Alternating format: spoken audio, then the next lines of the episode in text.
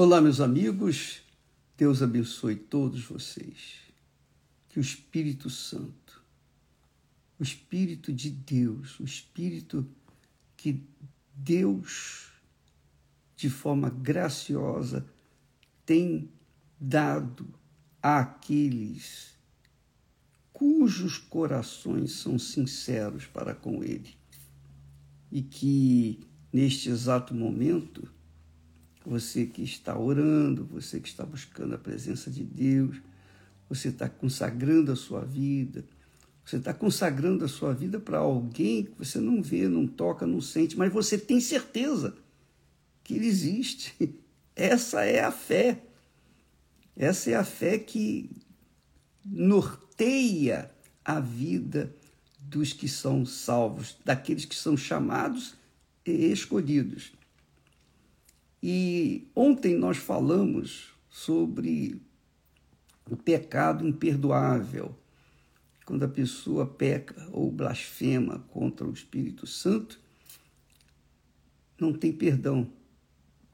E aí há pessoas que, que por, por não entenderem essa postura bíblica, que é da palavra de Deus, não há perdão, Jesus com clareza diz que não vai ser perdoado, nem no juízo final, porque Deus, ele não julga a gente hoje.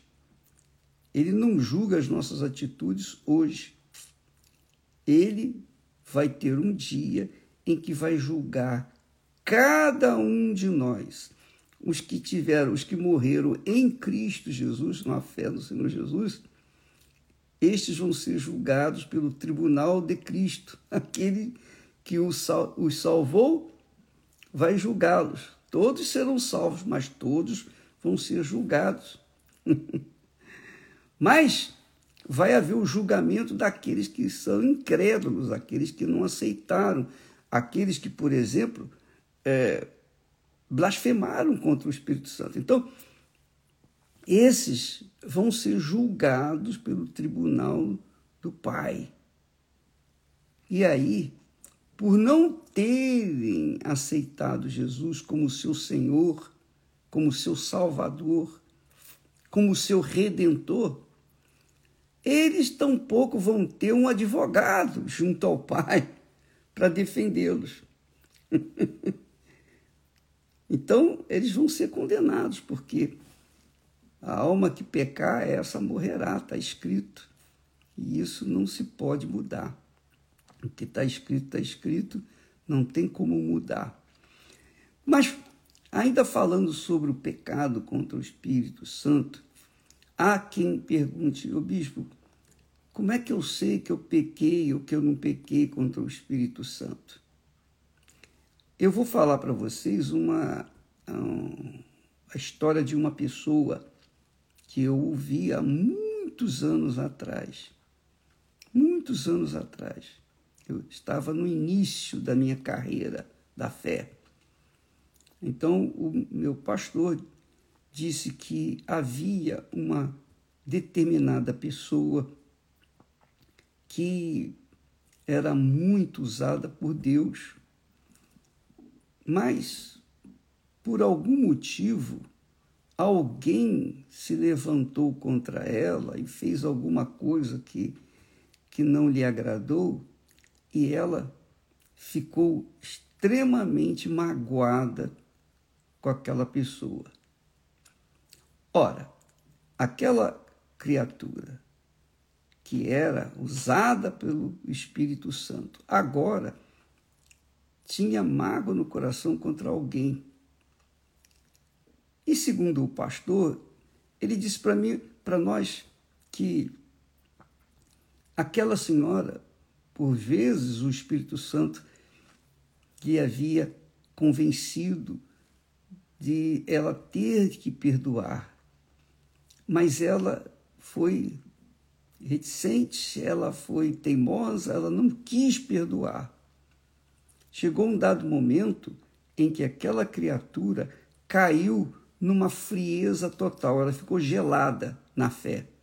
Não sentia mais nada. Então, quando uma pessoa, eu entendo, que quando uma pessoa peca contra o Espírito Santo, ela não consegue ter fé, ela não consegue sentir absolutamente nada em relação às coisas de Deus. Temor a Deus, respeito, reverência, ou mesmo vontade, um mínimo de vontade de adorar ou de orar, ela perde tudo isso. Então, não é o caso de muitas pessoas que ficam preocupadas. Puxa, bispo, eu, eu queria saber se eu, se, se eu pequei contra o Espírito Santo, se é essa a razão porque eu não recebi o Espírito Santo. Não. Se você tem, ainda que um resquício de fé, por menor que seja, não, você não pecou contra o Espírito Santo, graças a Deus, né? Você, obviamente, o Espírito Santo fala, né? Ele fala. Há pouco tempo atrás, uma senhora vinha na igreja e ela estava em fase de libertação. E ela, em dado momento, ela não aguentou a pressão por causa da sua depressão. Ela se julgou do quarto andar do, do seu edifício.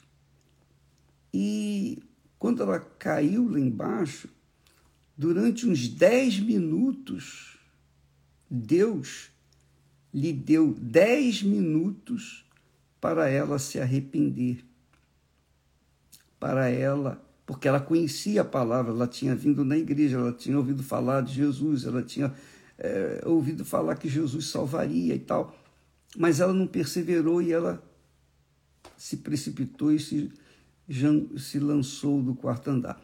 Mas durante aqueles dez minutos que ela estava se mexendo ainda, que ela estava, em dado momento, ela ficou ela caiu numa, digamos assim, um estado de graça, porque ela, num momento, obviamente, na, dentre aqueles dez minutos que Deus lhe deu, ela se arrependeu e foi salva.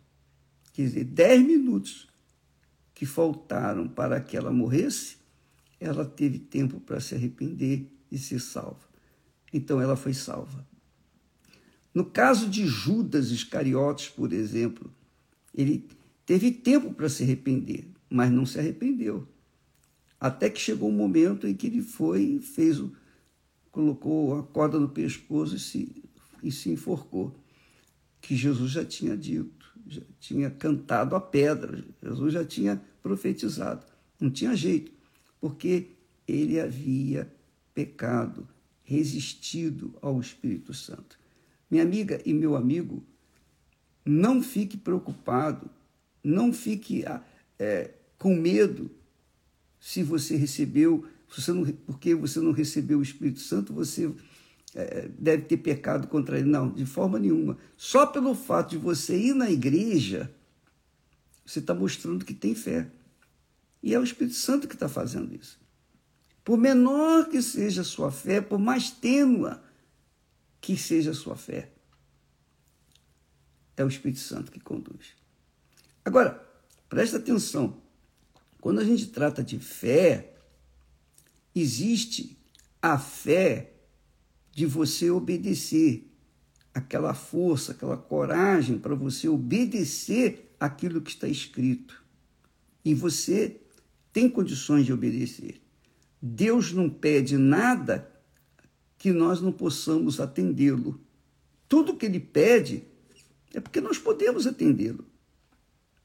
Ele não seria louco de pedir uma coisa que eu não possa fazer. Ele só pede o que eu posso fazer. Eu só posso dar aquilo.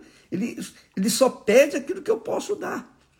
Então, amiga e amigo, não se preocupe, não fique ah, desesperado porque por menor que seja a sua fé, isso é sinal que o Espírito Santo lhe está falando, que tem atenção para com você, tem ouvidos para ouvir a sua oração, a sua voz, o seu clamor, ou aceitar a sua oferta, a sua oração, o seu clamor. Então, graças a Deus, né? Como é que a gente sabe que pecou contra o Espírito Santo? Quando não há um mínimo, um mínimo de desejo de buscar as coisas espirituais, um mínimo de fé, um mínimo de coragem de obedecer à palavra de Deus, um mínimo de coragem de atender o que o Espírito Santo fala. Não tem. A pessoa cai numa frieza espiritual. Foi isso que eu entendi com respeito a essa pessoa que era uma grande pregadora e fazia muitos milagres e etc.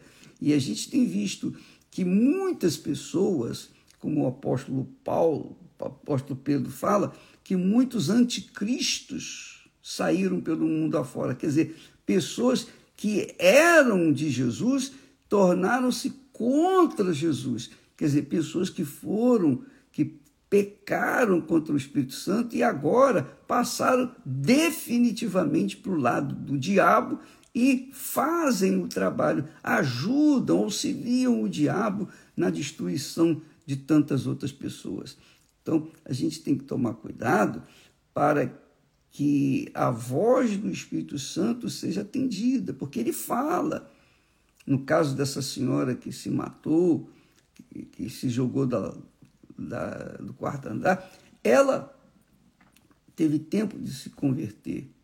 Ela teve tempo e ela se converteu porque, segundo nós tivemos conhecimento, o semblante dela era ameno na, na, no sepultamento, o semblante dela era um, assim uma pessoa de paz, porque Deus havia atendido ela. que bacana, muito legal, muito legal. Bem, nós estamos falando sobre o Espírito Santo e vamos continuar falando durante toda esta semana. Amanhã nós vamos tratar do assunto da língua estranha. O que, que significa língua estranha? Por que falar em língua estranha? Para que a língua estranha? Se ninguém entende, por que falar em língua estranha?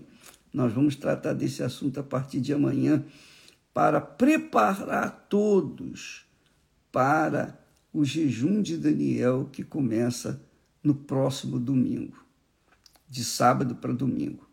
Então, vamos nos preparando, porque serão 21, anos, 21 dias de completo é, abstenção, completa abstenção de informações seculares, esporte, arte é, e conversa fiada e redes sociais e, e oba-oba, tudo isso vai ser deixado de lado. Quem quiser, né? Quem quiser, ninguém é obrigado. o jejum de Daniel é uma coisa muito especial e que depende de cada um. Eu não quero que você faça o jejum movido pelas minhas palavras. Não, você tem que fazer o jejum por si próprio. Eu quero, eu estou disposto, eu estou disposto a pagar o preço para receber o Espírito Santo porque uma vez eu recebendo o Espírito Santo, pronto, eu tenho o tesouro do reino dos céus dentro de mim. E esse tesouro vai conservar a minha alma salva até aquele dia. Então, minha amiga, meu amigo, vale a pena fazer o sacrifício de informações. Eu sei que é difícil, às vezes é, é mais difícil sacrificar as informações seculares, ainda mais agora guerras e todo mundo quer saber o que está acontecendo lá no Oriente, como é que está ah, o desenvolvimento da guerra ou das guerras, como também na Europa. Nós todos queremos ter informações, mas nós vamos deixar durante 21 dias os pensamentos completamente mergulhados na palavra de Deus. Nós vamos falar da palavra de Deus, vamos ensinar a palavra de Deus, como temos feito aqui diariamente mas eh, a pessoa vai se dedicar a mergulhar o seu pensamento nos pensamentos de Deus. É esse o jejum de Daniel, 21 dias, 21 dias de completa e total mergulho no mar dos pensamentos de Deus. Você imagine como é bom, né?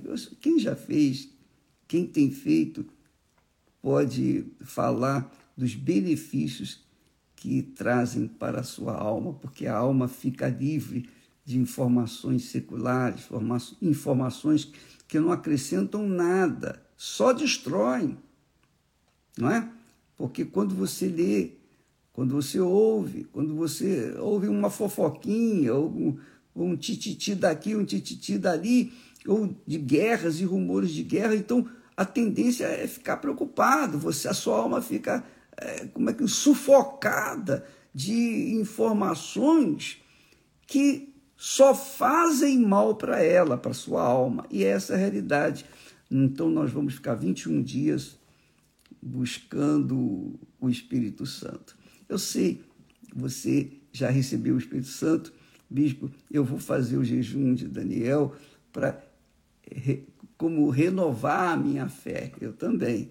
Eu vou fazer o jejum com vocês para renovar a minha fé, para mergulhar nas coisas de Deus e ficar completamente entregue à voz do Espírito Santo, porque ele quer falar, ele quer falar com todos nós, especialmente nesses últimos tempos, ele vem para falar, para nos dirigir, conduzir, para que nós saibamos como nos comportar diante desse mundo caótico que nós estamos vivendo. Tá bom? Então, a partir de domingo que vem, o jejum de Daniel. 21 dias. Jejum de informações. Informações, toda e qualquer informação secular. Agora a pessoa me pergunta, bispo, e a novela bíblica? A novela bíblica você trata de fé. Eu sei que ali tem arte, mas uh, tudo remete para a fé a fé no Deus de Abraão, de Isaac, no Deus de Israel, a fé que os reis tiveram, as experiências que eles tiveram e os erros e os acertos que eles tiveram, tudo fala, tudo remete para a fé bíblica.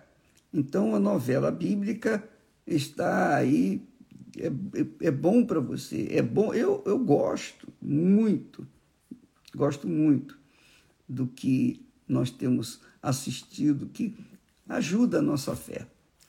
Ajuda a nossa fé, acrescenta, aumenta a nossa fé. Tá bom? Vamos ficando por aqui e amanhã estaremos de volta tratando desse assunto da língua estranha.